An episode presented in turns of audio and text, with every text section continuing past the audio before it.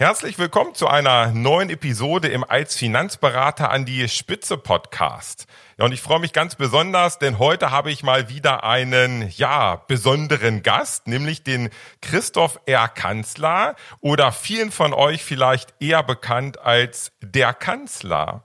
Und unser Thema soll heute sein, so baust du als Finanzberater ein skalierbares und profitables Unternehmen auf.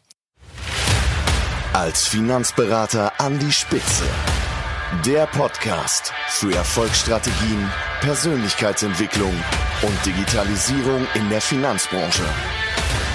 Starte jetzt deine persönliche Erfolgsstory. Von und mit Strategieexperte Markus Renzihausen.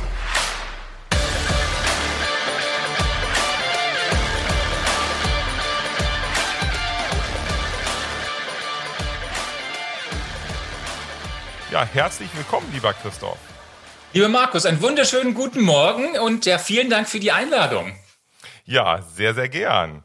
Ja, Christoph, du bist jetzt bereits seit ja über 25 Jahren in der äh, internationalen Finanzindustrie tätig, warst so bei Häusern wie der DAB Bank, Credit Suisse, Citigroup, Quirin Bank, äh, Dimensional und ja, bist schon seit ganz, ganz vielen Jahren ganz engagiert auch im Bereich ETS, evidenzbasierte Anlagestrategien, ähm, bist einer der Top-Experten und Speaker hier bei uns in der Finanzbranche. Und da freut es mich natürlich ganz besonders heute, ein paar mehr Inputs zu bekommen, gerade für die Hörer dort draußen, wie man denn vielleicht so ein skalierbares Modell aufbauen kann, um Wachstum zu produzieren, was sich aber auch so richtig, richtig gut anfühlt.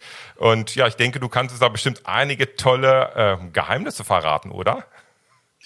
Ja, ich hoffe mal. Also ähm, wir leben ja in wirklich mal, anspruchsvollen Zeiten und ähm, da zeigt sich eben auch, ich sag mal, welches Unternehmen diese Zeiten überleben werden. Also ich lebe ja in Berlin.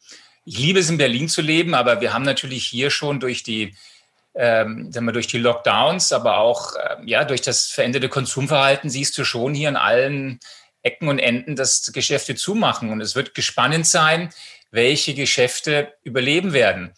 Und ja. das ist natürlich auch etwas, äh, was man in der Finanzdienstleistungsbranche beobachten kann. Das heißt, was, welches Geschäftsmodell, welche Art und Weise, wie ich als Berater arbeite, wird in der Zukunft existent sein. Und wir wissen alle durch die Regulation und durch, durch das Internet, durch die Demokratie, Demokratisierung von, von Informationen ist der klassische Produktpush und der Fokussierung auf Provisionen und das, das schnelle Ticketverkauf, das wird so nicht mehr funktionieren. Und ja. es hat ja in der Vergangenheit auch nicht wirklich funktioniert. Ja, das ist wohl wahr. Ja. Ja, wir haben uns eben vor einigen Jahren kennengelernt. Ich äh, kann mich noch genau daran erinnern. Wir war, ich war in Berlin bei dir und wir haben ganz nett äh, zu Mittag gegessen und äh, ein wenig äh, geplaudert. Zur damaligen Zeit warst du bei Dimensional und wir haben festgestellt, äh, dass wir auf jeden Fall eine große äh, Gemeinsamkeit äh, zu dem Zeitpunkt hatten, äh, heute glaube ich immer noch haben. Das ist so das Thema äh, Scaling Up von Warren Harnisch. Ähm, das ist ja eine Art, vielleicht für die Hörer dort draußen, was ist die Scaling Up? Das ist eine Art Betriebssystem für ja, für Unternehmer, für Unternehmen, um einfach zu skalieren, zu wachsen, aber so zu skalieren, dass es sich wirklich auch gut anfühlt und dass man nicht irgendwie in diesem Hamsterrad drin ist. Und ja, da haben wir uns viel über das Thema Unternehmertum äh, unterhalten. Und ich glaube, das ist ja auch eines der großen Themen, was mich antreibt, auch mit meinem Buch als Finanzberater an die Spitze, einfach mehr Unternehmertum in die Finanzbranche zu bringen. Du hast es gerade so ein bisschen beschrieben, weg von dem klassischen Produktverkauf, vielleicht eher hin, dass man strategisch den Kunden in den Mittelpunkt stellt und ihm ja, viel Gutes tut. Äh, und äh, ich denke mal, ja, so bist du heute auch gedanklich unterwegs und mich würde jetzt einfach mal so ein bisschen interessieren, auch gerade für die Hörer dort draußen, wer ist der Kanzler eigentlich? Beruflich wie privat? Magst du das einfach mal so ein wenig beschreiben? Ja, na, gerne. Ähm, ja, also privat, ich, ich komme aus einer Unternehmens Unternehmerfamilie und äh, wir hatten früher einen recht großen Mittelstandsbetrieb und der hat aber damals auch nicht überlebt, weil wir da in so eine Struktur Veränderungen reingerauscht sind und haben das damals, also da war ich ganz, ganz jung, das mein Großvater, mein Vater, und haben das da irgendwie nicht so ganz eben geregelt bekommen. Wir haben jetzt aber immer noch, sagen wir mal, äh, wir sind in der Industrielogistik tätig ähm, und haben, wie gesagt, da Bestände und ja, wir sind eben Unternehmer und ich habe viel gelernt von meinem Vater und Großvater, dass es eben darum geht, eine Dienstleistung anzubieten, für die der Kunde bereit ist, etwas zu bezahlen. Und ich sage mal, wir müssen ja alle etwas verdienen, um unser Lebensunterhalt entsprechend ja, bestreiten zu können. Und dann hast du schon diese zwei Wörter drin, dienen. Ja, das heißt, ich, ich muss etwas tun, was dem Kunden dient, was ihm Mehrwert bringt. Und dieses in den Mittelpunkt stellen des Kunden ist eigentlich in meiner DNA. Und ähm, als ich damals dann äh, in, die, in die Finanzindustrie gekommen bin, habe ich eigentlich relativ schnell gemerkt, dass was so ich in ja, von Kindesbein auf gelernt habe, nicht wirklich gelebt wird, sondern da hat man eigentlich über alles geredet, über Produkte, über Märkte, über Prognosen und man hat so vorausgesetzt, dass der Kunde ja da ist. Ja, es, man hat es so ein bisschen als Gott gegeben ähm, betrachtet. Und das war dann ganz spannend, dass ich den, als ich den Weg dann weitergegangen bin, immer mehr gelernt habe, okay, das ist super spannend mit Aktien und so weiter, aber dass man doch sehr stark am Kunden vorbeiredet und äh, es trotzdem irgendwie interessant ist, dass es eben das, das Bankensystem und das Finanzdienstleistungssystem, obwohl man so massiv seit Jahrzehnten aneinander vorbeiredet, ähm, dass es irgendwie funktioniert. Man hat aber dann auch gemerkt, ich meine, ich habe ähm, damals angefangen, 96 in die, in die Branche zu kommen. Dann war, damals war ja Telekom, ja, das war ja der erste Hype hier in Deutschland. Absolut. Ja, war, ich werde das mein Leben lang nicht vergessen. Das war so cool. Das war damals bei der DAB Bank. Das Internet kam so langsam auf und wir haben ähm, das war ja noch kein Straight-Through-Prozess, sondern die Kunden konnten das zwar über Telefon und die ersten Orders aufgeben, aber selbst per Fax ging das damals nur, ja. ja. Äh, wir haben wirklich waschkörbeweise diese Orderbelege an die Orderdesk getragen und haben die dann mit der Hand direkt in der Börse reingehackt. Also es war, es war unglaublich spannend. Also im Nachhinein wow. heute compliance-mäßig nicht, nicht, nicht mehr, überhaupt nicht mehr nachzuvollziehen. Aber so hat eben alles angefangen. Man hat aber dann sehr schnell gemerkt, dann kam ja die, der Dotcom-Crash, dass eben dieses ganze System doch eher auf, auf Sand gebaut ist. Ja, ich meine, wir wissen alle, was dann 2001 passiert ist. Das ganze, der ganze Verkaufslärm um, um Internet. Man hat eben bei der Internet damals auch schon gemerkt, dass eben man doch sehr, auch die Menschen es geliebt haben, dass man eben irgendwie diesen Produktionsprozess auseinanderreißen kann. Das heißt, dass man ja. Dinge äh, machen, verkaufen kann, ohne jemals zu überlegen, was es bringt, es wirklich für einen Mehrwert, ja. Ähm, und dann kam ja, kam ja diese unglaubliche Zeit bis 2008, wo ja alles ging. Ja, ich meine, das war so die, das waren die Golden, ich sag nicht Golden Twenties, das waren sie die Golden Eight Years, ja, wo du alles verkaufen konntest und je farbiger und, und sagen wir mal, je farbiger und lauter und schriller das war, desto mehr wurde es verkauft, ja. Also wir haben damals bei der Citigroup mal eine, äh, eine sogenannte Weihnachtsanleihe platziert. Wir haben da innerhalb von vier Tagen, ich weiß nicht, glaube ich, 400 Millionen abgesetzt. Also es war unglaublich. Ja. Und dann kam natürlich 2008 und dann ja kam eben der nächste Catch. Man hat eben gesehen, dass es immer so ein bisschen ähm, ja, das stand einfach nicht auf Füßen, äh, ja, auf festen Füßen, weil man eben immer sehr viele Dinge gemacht hat, die nicht wirklich mit sich selbst funktional waren. Das heißt, man Dinge verkauft, wo man wusste, dass es wahrscheinlich nicht funktioniert. Es waren eben Wetten, ja, die man eingegangen ist. Und das hat mich dann sehr stark geprägt und irgendwann habe ich eben verstanden, okay, an sich muss es nicht so sein. Und dann führt einen das Leben eben dann so zu Partnern wie der Dimensional, die eben ganz anderes Verständnis hatten, dass man sagt, okay, Märkte sind äh, da, um äh, die gegebenen Returns einzusammeln, damit eben Berater ihren Menschen, ihren Kunden helfen können, dort entsprechend zu partizipieren und dem Kunden, das heißt dem Berater eben, ein, ein Geschäft aufzubauen, was eben skalierbar ist und vor allem eben unabhängig ist von solchen Einflüssen wie Börsenabstürzen und so weiter und so fort. Ja. Okay, ja. Sehr, sehr spannend. Was glaubst du denn, du, die, dieses sehr produktgetriebene in der, in der Branche, ist das Vergütungsmodell, was wir haben, da wird ja auch viel diskutiert, einmal provisionsbasiert, einmal honorarbasiert. Ist das Vergütungsmodell entscheidend für diesen Wandel oder glaubst du eher, dass das eigentlich gar keine Rolle spielt. Also ich kann den Kunden vielleicht so oder so in den Mittelpunkt stellen, egal wie ich bezahlt werde. Wie siehst du das? Ich glaube das Zweite. Also äh, ich habe auch irgendwann gelernt, auch in den Zeiten, als ich bei der Menschen das Geschäft aufgebaut habe, dass es ich kenne so viele Honorarberater da draußen, die einen super Job machen und die diesen Interessenkonflikt wirklich gelöst haben. Ich kenne aber auch ja. Honorarberater, da willst du und ich nicht Kunde werden. Ja, es ist, macht keinen Unterschied, ob du jetzt eine schlechte Anlagestrategie auf Honorar oder auf Provision verkaufst. Ja, ich kenne viele Provisionsberater, da würdest du und ich nicht Kunde werden, aber ich kenne auch viele Provisionsberater, die machen einen sensationellen Job. Ja, also Absolut. Das, das, ist, das ist nicht wirklich ein Qualitätsmerkmal, sondern der Produktpush kommt ja daher, dass die Industrie eben, sagen wir mal, über Produkte sich definiert. Und wenn ich mich über Produkte definiere, ist klar, dass ich natürlich den Return aus dem Produkt sehe und nicht aus dem Kunden heraus. Würde sich, sagen wir mal, die Industrie so definieren wie zum Beispiel eine klassische Serviceindustrie, wie jetzt mal die, die, die Restaurantindustrie oder auch die Hotelindustrie. Ich meine, du kannst dir ja nur mal vorstellen, wie würdest du ein Hotel empfinden, wenn es so eine Mentalität hätte wie eine klassische Finanzdienstleister? Würde es ein Hotel gehen und die würden dir erklären, was für tolle Betten sie hätten und was für tolle Chrom und was auch immer. Das wäre kein Erlebnis. Ja, da wird eben das Interieur in den Mittelpunkt gestellt, aber in der, in, ein guter Hotelier weiß, das Interieur ist nur Mittel zum Zweck, damit die Kunden sich wohlfühlen, weil er versteht, dass im Grunde genommen die Dienstleistung gegenüber dem Kunden passiert und am Ende des Tages kommt das Geld ja auch vom Kunden und nicht aus dem Produkt.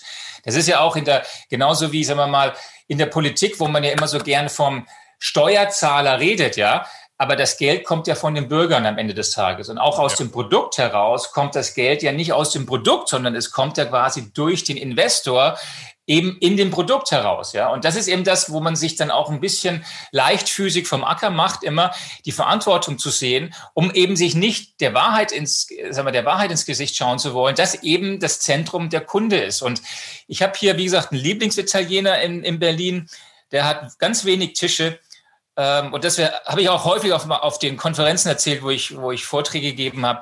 Das war so ein, so, so, ein, so ein, ja, es gibt so ab und zu im Leben, gibt es so Momente, wo du sagst, wow, das ist es, ja. Und mein, mein, meine Kids sind da quasi aufgewachsen. Ja? Also die, ja. meine, meine, meine, meine Tochter bedient dort jetzt oder ist, äh, hilft dort aus jetzt in den Ferien. Also wir haben ein super freundschaftliches Verhältnis zum, zu Francesco, heißt er. Und mein Sohn hat irgendwann gesagt, oh, Francesco, was, was muss ich können, lernen, damit äh, ich auch so, so einen Laden aufgemacht habe, weil wir uns da einfach pudelwohl gefühlt haben. Und da sagt er in seinem sizilianischen, italienischen Deutsch und sagt, Philippe, du musst Menschen lieben. Ja. Und ja. das ist der zentrale Punkt. Ja, wenn du als Gastronom die Menschen nicht liebst, dann bist, dann vergiss es. Ja, dann hast du echt ein Problem. Genauso so, wenn du als Berater Menschen nicht kannst, Kunden nicht kannst, dann bist du in der falschen Industrie. Und das ist halt häufig der Fall, dass das leider Gottes die Realität ist, dass viele Berater A es nicht wollen, nicht können und sich dann über das Thema Produktpush eben da ganz wunderbar rausreden können. Ja. Ja, jetzt sprechen wir gerade so viel über, naja, wie man denn als ähm, Finanzberater vielleicht dann auch wirklich erfolgreich wird oder was so die Geheimnisse sind, wie beim äh, Italiener, bei dir in Berlin. Ich meine, du hast jetzt in den letzten Jahren, Jahrzehnten auch mit so vielen Finanzberatern zusammengearbeitet und zu tun gehabt. Was glaubst du denn, wenn man es jetzt vielleicht mal so ein bisschen versucht, einfach darzustellen? Was ist für einen Finanzberater in der heutigen Zeit wohl aus deiner Sicht ähm, das Erfolgsrezept oder das Geheimnis, erfolgreich zu werden? Einmal finanziell, aber nicht nur finanziell, sondern ich glaube, das allein reicht nicht aus, sondern es muss auch eine Art von Erfüllung geben, dass das einfach Spaß macht was man dort beruflich macht. Was ist da so vielleicht aus deiner Sicht das Erfolgsgeheimnis? Das, die Basis dafür ist ein anderes Verständnis für das, was ich tue, gerade für Kapitalmärkte. Ich meine, wir wissen heute, äh, ich meine, die Frage ist, ist Finanzmarktforschung eine Wissenschaft? Es wird ja durchaus diskutiert. Ja, ist es eine Geisteswissenschaft oder Naturwissenschaft? Ähm, es gibt da zwar einen Nobelpreis, den hat ja auch damals Gene Farmer gewonnen, ähm, aber parallel auch ein auch Schiller und so weiter und Hansen. Also es ist ja nicht ganz klar, ob es wirklich eine Wissenschaft ist, weil es geht ja nicht um Naturgesetze. Aber wir wissen ziemlich genau, es ist keine Geisteswissenschaft. Es hat nichts mit, mit Glauben zu tun, ja, und mit Hoffnung, sondern wir wissen eben heute, dass 95 Prozent ähm, eine, eines Portfolio-Returns aus der Asset-Allokation kommt. Und nur 5% durch Market Timing, Stockpicking, Prognosen, halt das Ganze, was wir traditionell unter Beratung verstehen. Ja. Jetzt ist es aber so, dass 70 Prozent der Wertschöpfungskette eines Finanzdienstleisters, egal ob klein oder groß, auf den 5 Prozent liegen. Das heißt, 70 Prozent deiner täglichen Arbeitskraft legst du auf den Anteil, der den geringsten Beitrag hat zur Portfolio-Erfolg, ähm, aber zugleich das größte Risiko mit sich bringt für dich als Unternehmer. Warum machst du das? Äh, das macht ja kaufmännisch keinerlei Sinn. Die Frage ist immer, warum mache ich das als Unternehmer? Ich meine, wenn ich als Schreiner schlechtes Holz habe und dadurch Stühle baue, wird mich das irgendwann einholen, weil die Stühle zerbrechen und die Kunden kaufen nicht. Aber hier ist es so, die Branche liefert schlechtes schlechte Arbeit ab, weil sie eben Market Timing, Stockpicking, Wetten und so weiter eingeht, die eben nicht funktionieren. Es funktioniert eben nicht. Ich gehe ja auch nicht ins Casino und ähm, investiere dort oder spekuliere dort für meine Altersvorsorge. Wir wissen alle, das ist, das ist Zockerei, das ist Spekulation. Aber der Grund, warum wir das so tun, ist eben, weil wir glauben, dass das die Menschen, das heißt die normalen Menschen auf der Straße eben wollen. Warum? Weil die normalen Menschen auf der Straße eben glauben, dass Kapitalmärkte Teufelszeug sind, dass sie mehr Abschwünge haben als Aufschwünge. Dass es darum geht, Risikomanagement zu betreiben, eben sie vor Verlusten zu schützen. Und dadurch, dass, dass die Menschen eben, ich sag mal, wollen, ähm, weil sie eben missverständlich glauben, dass es so das einzige Weg ist, gibt es eben eine Industrie, die sich darauf ausgerichtet hat, diese Beruhigungspillen äh, Pillen zu verkaufen. Okay. Und da muss ich eben raus. Das heißt, um, um mein Geschäft skalierbar zu machen, muss ich raus aus dieser Triebfeder sagen, die Kunden wollen das und ich muss ihnen das geben, was sie brauchen. Was sie erstmal brauchen, ist im Grunde um Education, eine neue Verständnis für Kapitalmärkte. Und wenn die Menschen wissen, und das ist das, was ich jetzt die letzten Monate jetzt, seit ich quasi auch selbst wieder Unternehmer bin, gelernt habe, die Menschen haben damit mit dem Fakt, dass Märkte mehr Aufschwünge als Abschwünge haben, dass sie Teil dieser Erfolgsgeschichte sind, überhaupt kein Problem. Sie sagen, na Gott sei Dank erzählt mir das mal jemand so, weil ich hatte ja sowieso keinen Bock mehr darauf, mir permanent irgendwelche Sachen verkaufen zu lassen. Das ist das Erste. Und das Zweite ist eben, sagen wir mal, eben unternehmerisch zu handeln, zu sagen, was sind eben wiederholte Prozesse? Wiederholende Prozesse gehören heute digitalisiert. Und alles, was sich nicht wiederholen lässt, muss in einer Art und Weise wiederholbar werden, dass es eben digitalisiert werden kann. Und der restliche Zeit, die mir dann übrig bleibt, nutze ich für das, was das Aller, Allerwichtigste ist, ist mich auf die Kunden zu konzentrieren mhm. und mit den Kunden zu arbeiten und aus diesen Kunden mehr Kunden machen zu lassen. Das heißt, dann sind wir beim Thema wieder Conversion Rates und so weiter und so fort. Und ich meine, Peter Drucker, ja, von dem ich ein riesen, riesen Fan bin, hat ja Anfang des 19. Jahrhunderts auch schon mal gesagt, äh, die ureigene Aufgabe eines Unternehmens ist, Kunden zu gewinnen und Kunden zu halten. Das ist ja die Aufgabe eines Unternehmens. Und da ist es halt so, dass die Branche, ich sag mal, nicht sehr erfolgreich ist, ähm, aufgrund der Art und Weise, was sie da eben verkauft. Ja.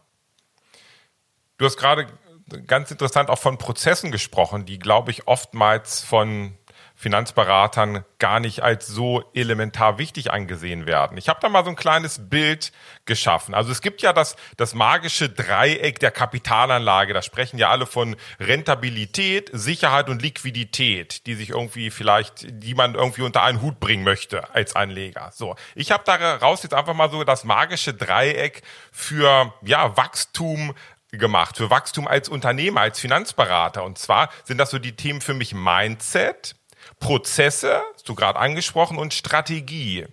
Also Mindset, Prozesse, Strategie. Was glaubst du denn, wo liegen bei den Finanzberatern heute die größten Potenziale bei diesen drei Themen Mindset, Prozesse, Strategien? Oder ist es vielleicht ein Mix daraus? Wie siehst du das? Also was ich aus jetzt knapp 25 Jahren in der Branche gesehen habe, ist es permanent erstmal ein Mindset-Thema ist. Ja. Ähm, das heißt, wenn ich das Mindset habe, ich gehe in die Finanzdienstleistung, um Produkte zu verkaufen und damit Geld zu verdienen, dann ist es ein Mindset-Thema. Was okay, ich meine, es ist ein freier Markt. Es ist immer ein Wollen und Lassen da, ja.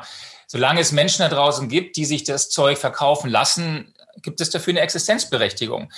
Aber das ändert sich eben durch die, durch das Internet und durch die Demokratisierung der Informationen lernen immer mehr Menschen, ähm, ja, Märkte in einer Art und Weise kennen, die sie in der Vergangenheit eben nicht so glaubten. Ich meine, Renditen kommen eben nicht von Banken und Fondsmanagern, ja, sondern Renditen kommen von Konsumenten und Produzenten, von freien Märkten. Mhm. Und die Frage wird sich stellen, und das ist das, was, was ich sehe, was äh, schon in den USA an der einen oder anderen Stelle wirklich ernsthaft diskutiert wird. Wie schaut das Business aus eines Finanzberaters, wenn die Menschen verstehen, dass Kapitalmarktrenditen gegeben sind? Es ist eine unglaubliche starke Frage mit unglaublichem Sprengstoffpotenzial, weil wenn die ja. Menschen verstehen, dass Renditen die letzten 90 bis 100 Jahre 10 Prozent im Schnitt nominal waren, nicht real, Nominalrenditen, man ihnen aber Sachen verkauft hat, äh, wo man ihnen, ich sag mal, sie auf zwei oder drei Prozent runtergedrückt hat, dann wird das langsam zum Problem werden für die Berater, die sich nicht weiterentwickeln. Ähm, und das andere Thema ist aber auch, sagen wir mal, ähm, ja, Prozesse und Strategien. Ich meine, viele Berater, mit denen wir angefangen haben bei der Menschen, die hatten überhaupt keinerlei Prozesse, die haben quasi nur von Tag zu Tag gelebt. Prozesse machen dich frei, weil sie dich eben, sagen wir mal, ja, fokussieren lassen auf das, um was es geht. Aber auch Strategie. Was, was will ich als Berater sein? Wer bin ich? Ja, verkaufe ich Produkte? Verkaufe ich Trends? Ja, so wie es im Moment ja sieht beim Thema Nachhaltigkeit. Also ich bin ein Riesenfreund vom nachhaltigen Investieren und äh, Wirtschaften, aber nicht indem ich sage, so, wir müssen jetzt alles grün machen, sondern Nachhaltigkeit kommt automatisch durch ein kaufmännisches Verständnis, Entscheidungen zu treffen, die ihm erstmal nicht schaden.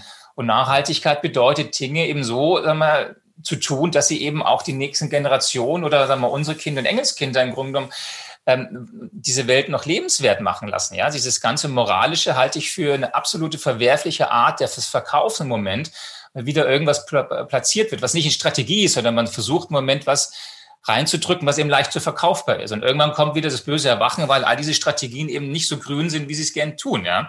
Das ja. heißt, die Strategie ist eben zu sagen, wer, wer will ich sein, ja, als Berater. Und ich glaube, da hält es halt noch viele davon ab, ihr Selbstbild weiterzuentwickeln. Sie sehen sich halt jemanden, vielleicht auch in der Gesellschaft, die eben, na klar, wir haben einen super schlechten Ruf, ja, den haben wir uns hart erarbeitet.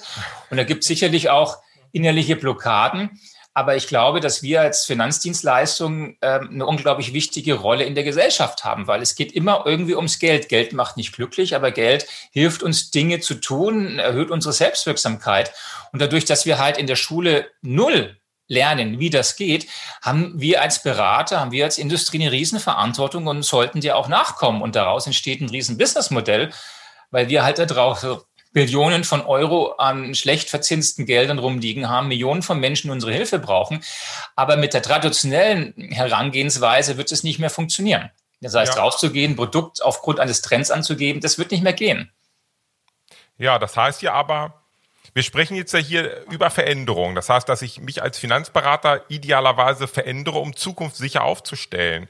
Und weiß auch aus meinen Gesprächen mit vielen Finanzberatern, dass das wollen viele. Die wollen wirklich Veränderung. Die wollen mehr, mehr Spaß haben bei dem, was sie tun, mehr Wertschätzung kriegen von den Kunden und auch viel mehr Erfüllung bei dem, was sie tun. Aber wie funktioniert dieser erste Schritt der Veränderung? Es ist ja dann doch wieder so, dass man in der Komfortzone sitzt und es ist ja alles so gemütlich und Veränderung ist ja doch, kann ja auch ein bisschen wehtun und ähm, manchmal vielleicht sogar sehr viel wehtun. Was glaubst du, wie kann so, so ein Anfang für mich als Finanzberater sein, dass ich einfach positive Veränderungen etabliere bei mir im Unternehmen? Ja, das ist das Thema Komfortzone ist ein ganz, ganz ja wichtiges Thema. Ich meine, es wird aus meiner Sicht immer noch zu viel Geld verdient da draußen. Die Schmerzpunkte sind noch nicht groß genug für viele Berater, sich verändern zu wollen oder zu müssen. Und wir wissen alle, ich meine, ich bin ja auch, wie gesagt, ich bin ja leidenschaftlicher Läufer, ich laufe Marathons. Und ähm, da ist es immer so, du musst aus deiner Komfortzone raus. Ja, jetzt nach dem, wie ich es vorhin sagte, nach dem Podcast äh, Intervalltraining wartet, äh, da musst du dich schon überwinden, ja. Das ist, äh, äh, du musst aus der Komfortzone raus. Nur wenn du es nicht machst, dann ist es eben auch so, dass du dann schon das Ergebnis präsentiert bekommst. Also der, der Schmerz und der Ehrgeiz ist schon etwas, was natürlich der stärkste Antrieb ist. Und man hat jetzt bei Corona gesehen, ja, viele Dinge, die vorher als unvorstellbar schienen, wie das ganze Thema Zoom oder Webinar oder große Konferenzen über, über digital laufen zu lassen, ist jetzt plötzlich möglich. Also Furcht und Schmerz ist die größte Veränderung. Äh, für Änderungskraft. Und das ist, glaube ich, dass viele Berater, so hart es klingt, glaube ich, noch zu wenig Schmerz empfinden, weil es eben noch zu viel Geld gibt. Aber wenn ich das wirklich aus eigenem Antrieb herausgehen will, ist immer mein Rat, ähm, lass dein Business so, wie du es hast. Ähm, verteufel das nicht, äh, mach es nicht schlecht, sondern du brauchst ja auch Luft zum Atmen, weil wenn du einen Weg gehst, ja, Marathon läufst du auch nicht von heute auf morgen, da musst du dich ja. ranarbeiten. Was also heißt, lass dein Geschäft, pflege dein Geschäft, aber bau dich eben strategisch so auf, dass du sagst, okay, ich, ich lebe jetzt von meinem Geschäft, was ich jetzt habe, aber ich will mir eben langfristig mich weiterentwickeln und baust du dann eben Schritt für Schritt kleine neue Perspektiven auf, veränderst deine, an, deine Herangehensweise, gehst eben sagen wir, von Provision auf Honorar oder eben von traditionellen aktiven Fonds zu, zu globalen indexbasierten Lösungen, probierst da mal die Dinge aus. Das wird nicht von heute auf morgen funktionieren. Das heißt, es ist so ein bisschen der Frosch-Thema, ja. Das heißt, wenn du einen Frosch ja ins heiße Wasser schmeißt, springt er raus. Wenn du es langsam erwärmst, bleibt er drin. Das heißt nicht jetzt, dass die Berater verbrennen sollen, aber kleine Schritte helfen dir, ähm, ich sag mal, diese Angst vor dieser Komfortzone eben ein bisschen runterzubekommen, um eben dann das nächste Level langsam zu erreichen. Und da merkst du plötzlich, dass du auf dem nächsten Level auch atmen kannst. Und dann wirst du eigentlich immer schneller in Anführungszeichen und kannst länger laufen. Und dann irgendwann wirst du dich fragen, wow, schau mal, vor ein oder zwei Jahren war mein Leben so und jetzt ist es so. Das ist, geht immer um Fortschritt und Progress. Und das ist ja das, was du sagtest auch mit, mit Gazelles, ähm, was ja hilft bei Gazelles, dass du einfach diese klaren, strukturierten Schritte hast. Und wenn du dich nicht bewegst, wird nichts passieren. Äh, das ist garantiert. Aber wenn du was, wenn du dich bewegst, dann wird was passieren. Keiner weiß immer genau, was passiert, aber du musst dich bewegen. Und diese Bewegung und Weiterentwicklung ist elementar in unserem Leben. Und das ist ja immer, was uns treibt. Und was wir Menschen ja am meisten leiden, ist, wenn wir das Gefühl haben, nicht voranzukommen. Ja. Das ist ja das, wenn wir innerlich die Hoffnung verlieren. Und das ist das, was ich ja immer auch versuche, meinen Kunden jetzt zu geben, aber auch dem Kunden damals bei der Menschen, diese Hoffnung in die Zukunft und dieses, ja, dieses, dieses Gefühl zu okay, es geht voran und wir können die Dinge erreichen, ähm, wenn wir dranbleiben. Ja, ich glaube, da ist eine Sache doch auch sehr elementar, denn dieser Schmerz, da gebe ich dir vollkommen recht, der bringt uns natürlich dazu, Dinge zu verändern. Das ist dann ja aber eher so die Situation, dass ich weg von etwas will, weil ich diesen Schmerz nicht mehr haben möchte.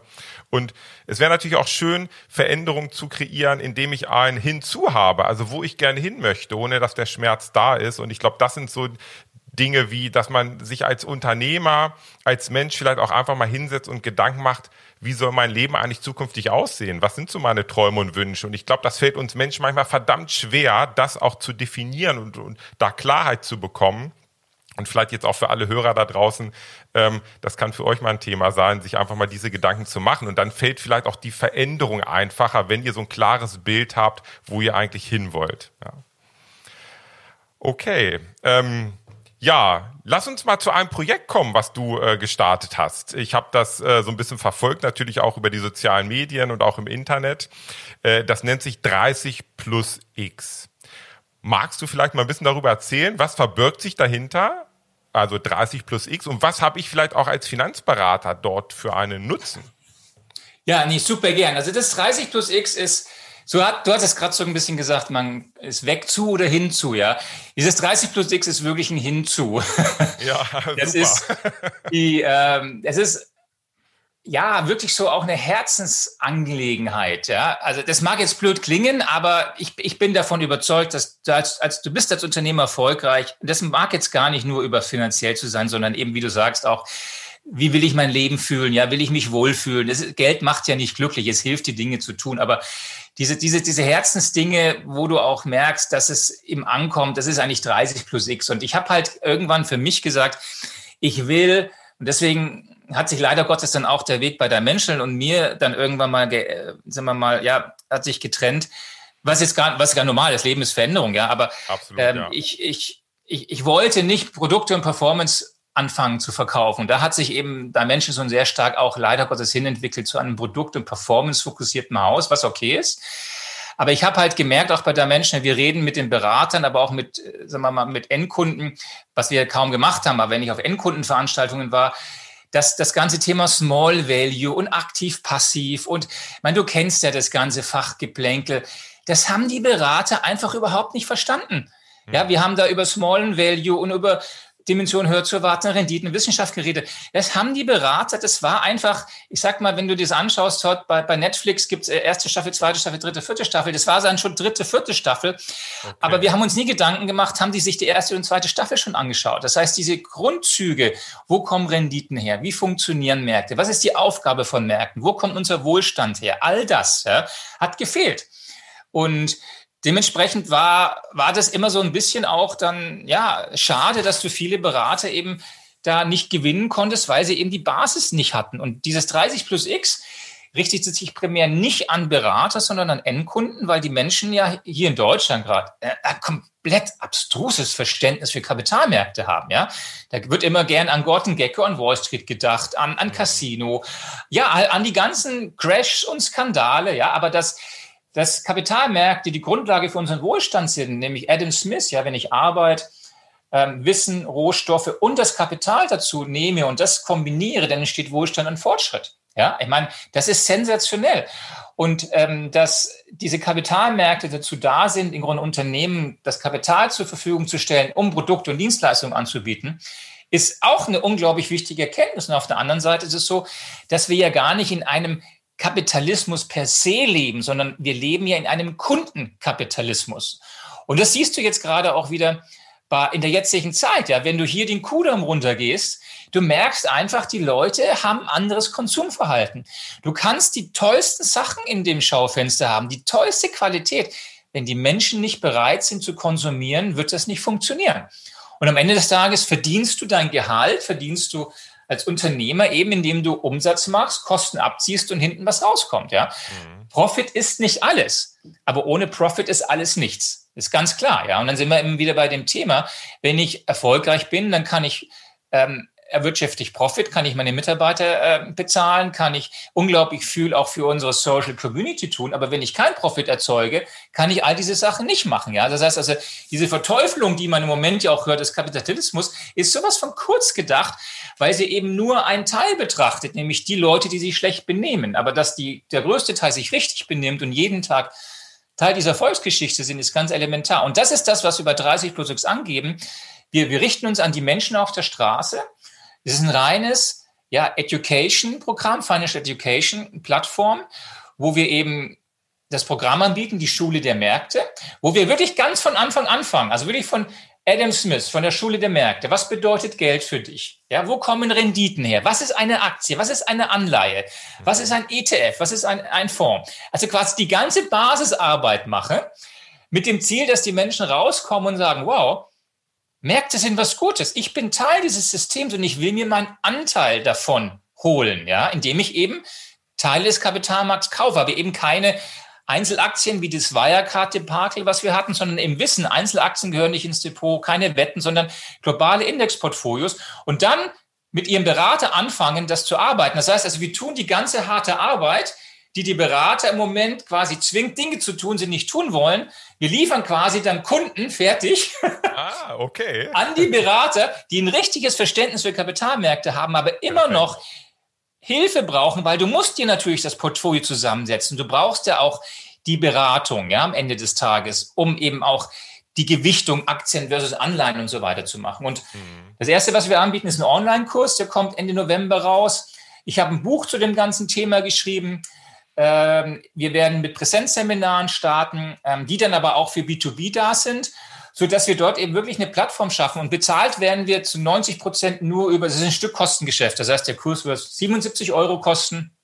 Das Buch wird, glaube ich, 22 Euro kosten so dass wir dort rein. Wir können zwar auch dann über eine 34F-Lizenz diese Beratung anbieten, die wir natürlich auch selbst dann anbieten können, aber das ja. ist nicht die Primärzielsetzung, sondern das ist eher das, wenn du sagst, okay, an sich, der Kunde hat alles und dann braucht er nur noch diese finalen Schulterklaps, es entsprechend umzusetzen. Weil jeder hat ja heute, jeder hat ein Depot, ja, jeder hat Internet und was fehlt, ist das Wissen und dann eben, sagen wir mal, die, die Hilfe durch einen Berater, es so zusammenzubauen. Ja, okay. Ja, super spannend. Das ist ja, ist ja auch ein Stück weit dieses 30 plus, plus X schaut sehr stark in die Zukunft ähm, du hast es heute auch schon mal gesagt, also ich glaube ebenfalls dran, dass wir wirklich eine großartige Zukunft in der Finanzbranche haben und auch als Finanzberater haben, wenn wir es richtig angehen. Äh, ich habe auf deiner Seite unter anderem gelesen, auch ähm, bei den Perspektiven hast du beschrieben, Deutschland muss zu einem besseren Platz für Anleger und Finanzberater werden. Ähm, wenn du jetzt so einfach mal fünf Jahre, zehn Jahre in die Zukunft schaust, wie, wie sieht das dann hier aus bei uns in Deutschland, gerade für die Finanzberater? Was hat sich verändert? Also ich bin davon überzeugt, aber ich bin nicht davon überzeugt, weil ich jetzt da passioniert und leidenschaftlich bin, sondern es ist einfach schlicht und ergreifend, du hast Millionen von Menschen mit Billionen von Euro, die unsere Hilfe brauchen. Das ja. ist ja schon mal geil. Ja, ich meine, welche Industrie kann das in so einer Situation jetzt sagen? Ja, also wir haben genügend Nachfrage, aber wir brauchen ein anderes Verständnis für Finanzdienstleistungen. Dieses, die eben Verkaufen von Produkten, die irgendeine Angst, ich sag mal eine Pseudo-Angst entsprechend treffen, eben der, der, der, der diese, dieses Verlustmanagement und so weiter. Das, das ist alles schön und gut, aber die Leute brauchen vor allem ein besseres Verständnis für Kapitalmärkte, ein richtiges Verständnis. Wenn das bessere Verständnis da ist, machst du im Grunde genommen hier einen riesengroßen Markt auf. Und ob du danach dann, ich sag mal, traditionell gehst oder Indexing, ist erstmal ein ganz anderes Spiel. Aber ähm, ich bin eben davon überzeugt, dass diese Art und Weise, die Rolle, die wir als Finanzberater in der Gesellschaft haben, immens wichtig ist und wir müssen zurück oder wir gehören in die Mitte der Gesellschaft und nicht an den Rand, wo wir im Moment stehen, ja, sondern warum? Weil wir eben Menschen da draußen helfen können, es besser zu machen und wir sie vor allem auch schützen müssen vor Investment-Nonsens. Ja, Wirecard ist das beste Beispiel wieder. Ja, das war der größte Investment-Nonsens.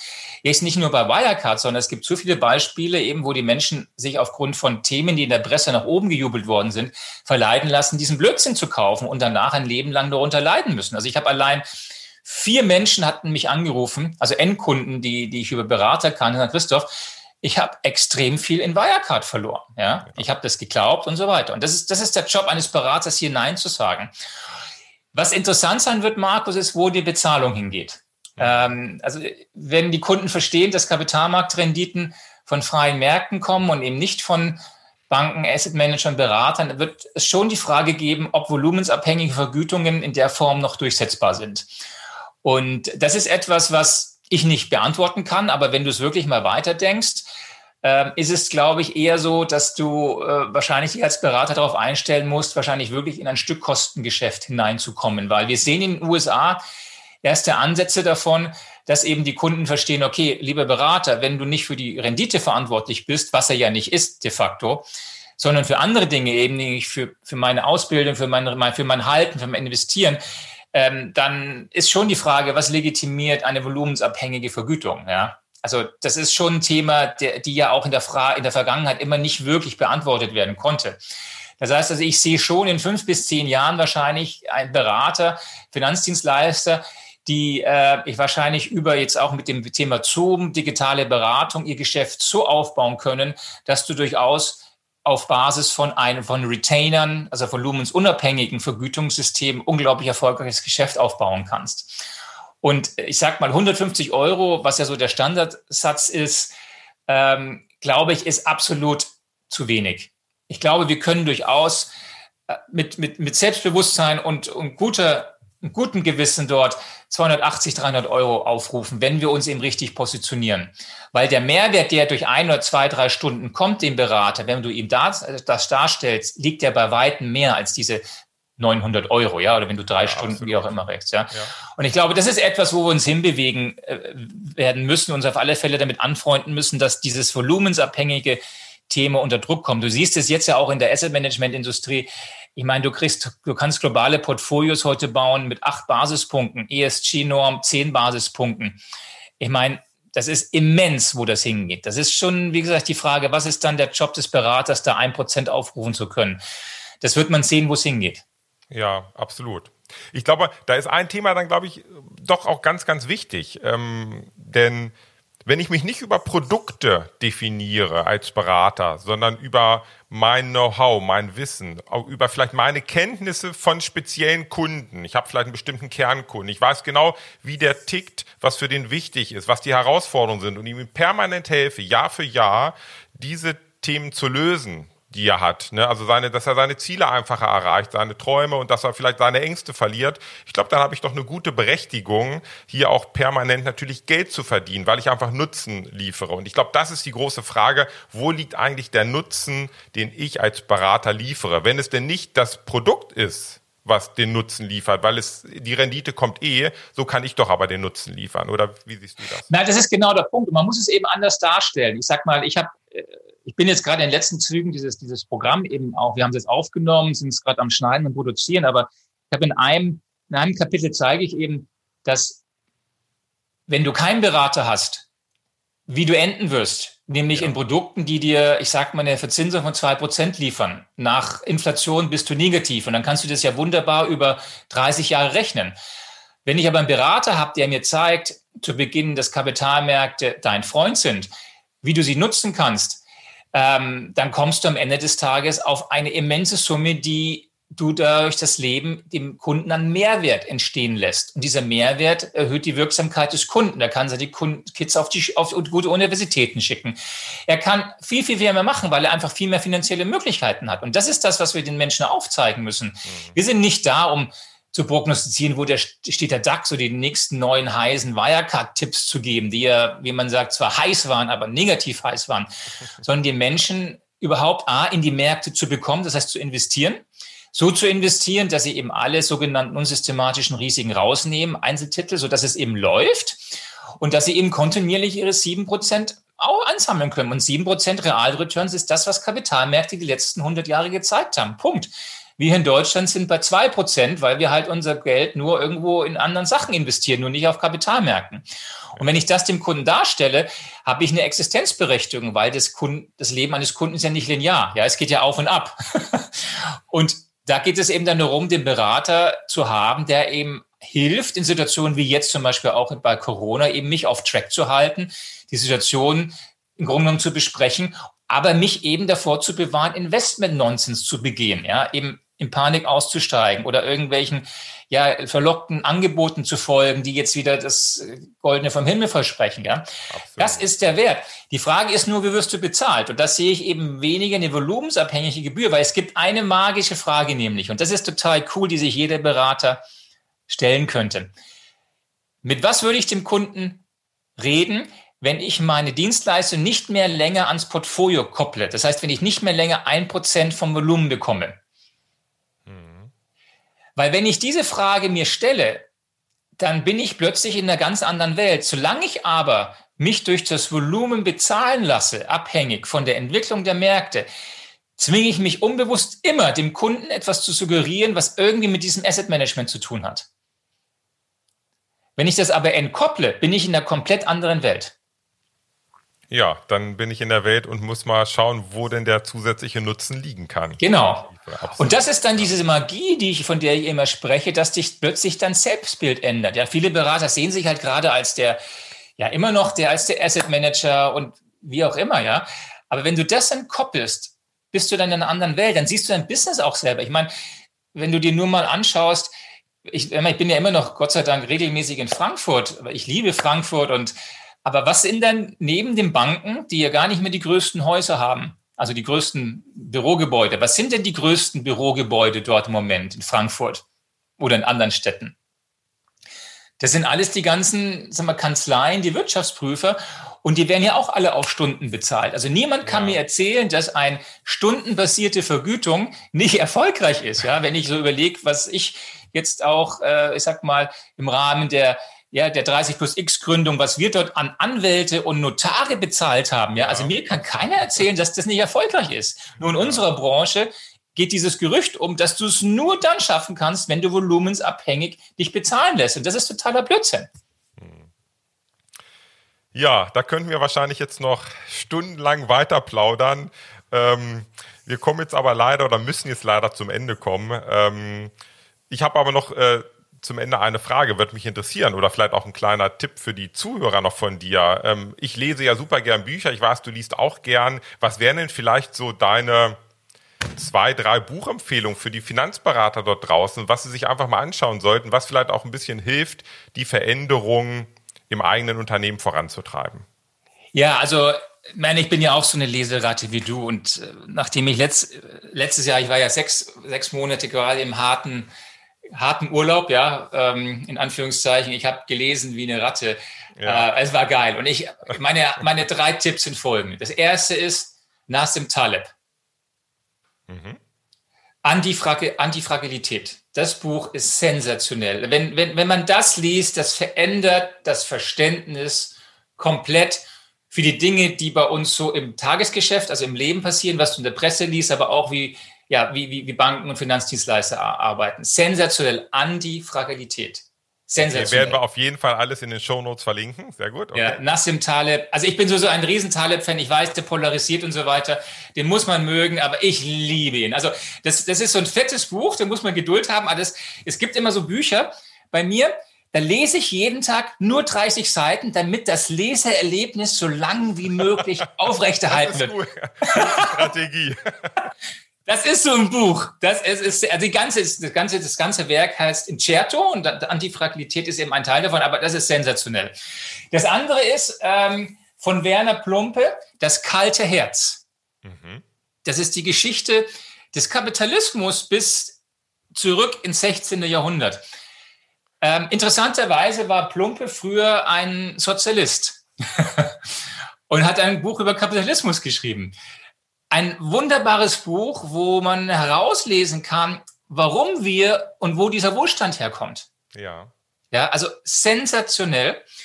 Und das, äh, das dritte ist, ähm, das ist ein neues Buch. Ähm, ich hatte vorhin ja Stille erwähnt, der ja mit Pharma 2013 den Nobelpreis ähm, gewonnen hat. Ähm, narrative Wirtschaft.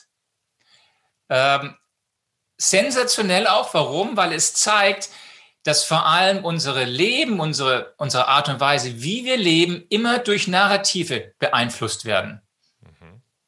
Und er bringt ein Beispiel, was für mich so hängen geblieben ist, wenn wir uns heute vorstellen, ähm, wir haben ja alle diese Rollkoffer, ja, diese Dinge, ja, ja, die wir ja. neben uns oder hinter uns herziehen. Das Ding wurde schon Anfang der 70er Jahre erfunden. Ähm, aber es hat noch bis Anfang der 90er Jahre gedauert, bis das Ding wirklich ähm, ja, erfolgreich war. Warum? Weil sich das Narrativ verändert hat. Das heißt, Anfang der 70er Jahre war es eher in und war cool, seine Koffer zu tragen und dann solche, solche Dinge ranzuschrauben, war eher uncool. Und erst Anfang der 90er Jahre ist ein Pilot eine US-Airline, hat das für sich entdeckt, hat dieses Rollerboard empfunden und dann wurde es plötzlich umgeschrieben, das Narrativ. Plötzlich war es cool, war es weltgewandt, ja, war es äh, glorifiziert, plötzlich so einen Koffer zu haben. Und das war der Durchbruch dieser Rollkoffer. Und Schiller zeigt eben in diesem Buch, von Anfang des 19. Jahrhunderts, wie sich auch unsere Wirtschaft, aber auch unser soziales Leben aufgrund veränderter Narrative sich zu dem Leben entwickelt hat, wo wir heute sind. Und keiner weiß, wie das Narrativ oder welches Narrativ unsere Zukunft beeinflussen wird. Hm. Super spannend. Wow. Ja. Vielen, vielen Dank. Ähm, ja, lieber Zuhörer, lieber Finanzberater, also ähm, ich glaube, wir beide, Christoph und auch ich, wir sind davon überzeugt und glauben, dass wir also wirklich eine tolle Zukunft vor uns haben, wenn, und das ist vielleicht so der kleine Haken, wenn du vielleicht so dieses alte Produktdenken ja einfach ein bisschen beiseite legst und äh, den Kunden ins Zentrum deiner Bemühungen stellst und darauf eine ja so für dich einzigartige Strategie entwickelst, denn äh, Wachstum, Skalierung hat einfach viel mit deiner Strategie zu tun und ich hoffe, du hast da heute in der in dieser Folge ein paar Inspirationen bekommen. Ähm, vielen, vielen Dank auf jeden Fall, lieber Christoph, dass du dabei warst. Ähm, ich wünsche dir alles, alles Gute natürlich für die Zukunft, für deine nächsten Projekte und für dich dort draußen natürlich auch alles, alles Gute. Ja, bis bald, euer Markus. Vielen Dank, Markus. Alles Gute. Okay, ciao, ciao.